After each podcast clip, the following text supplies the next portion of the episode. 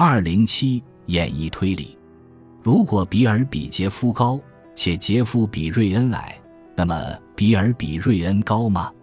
花一点点时间想想这个问题。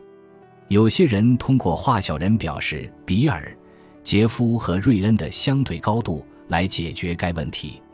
这也是一个人们如何使用言语和视觉加工的例子。你的结论是通过这一过程得到的。演绎推理是从更为一般的原理中获得特殊结论的逻辑方法。约翰逊·莱尔德确定了关于演绎逻辑的认知研究中的四大问题：一、基于比更高在的右面以及在后面这类关系的逻辑属性的关系推理；二、基于否定和如果或者及并且这类连接词的命题推理。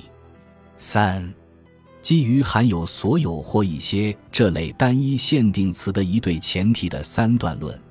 四，基于含有一个以上限定词的前提的多重量化推理，比如一些法国狮子狗比其他任何类型的狗昂贵。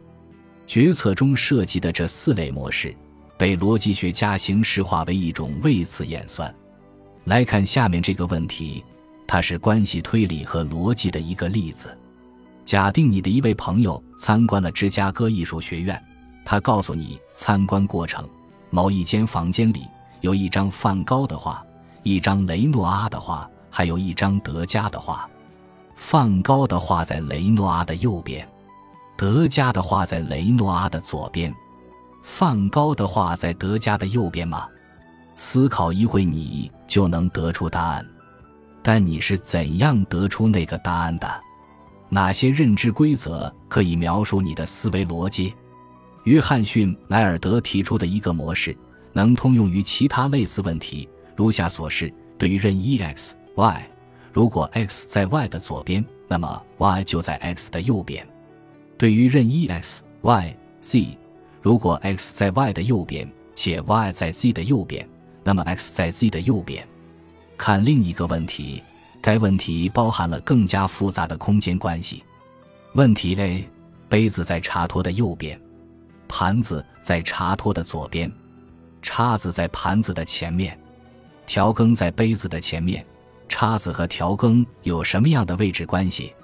在看图之前，试着解决这个问题以及其他问题。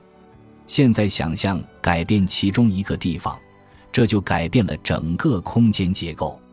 试着在你的头脑里解决问题。B：杯子在茶托的右边，盘子在杯子的左边，叉子在盘子的前面，调羹在杯子的前面。叉子和调羹有什么样的位置关系？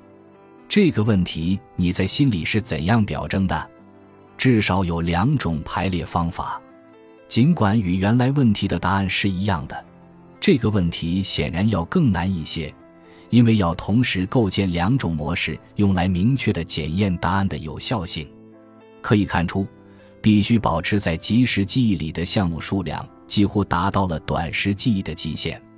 不过，为了找到能用来描述人类逻辑背后的数学模型，还是值得努力的。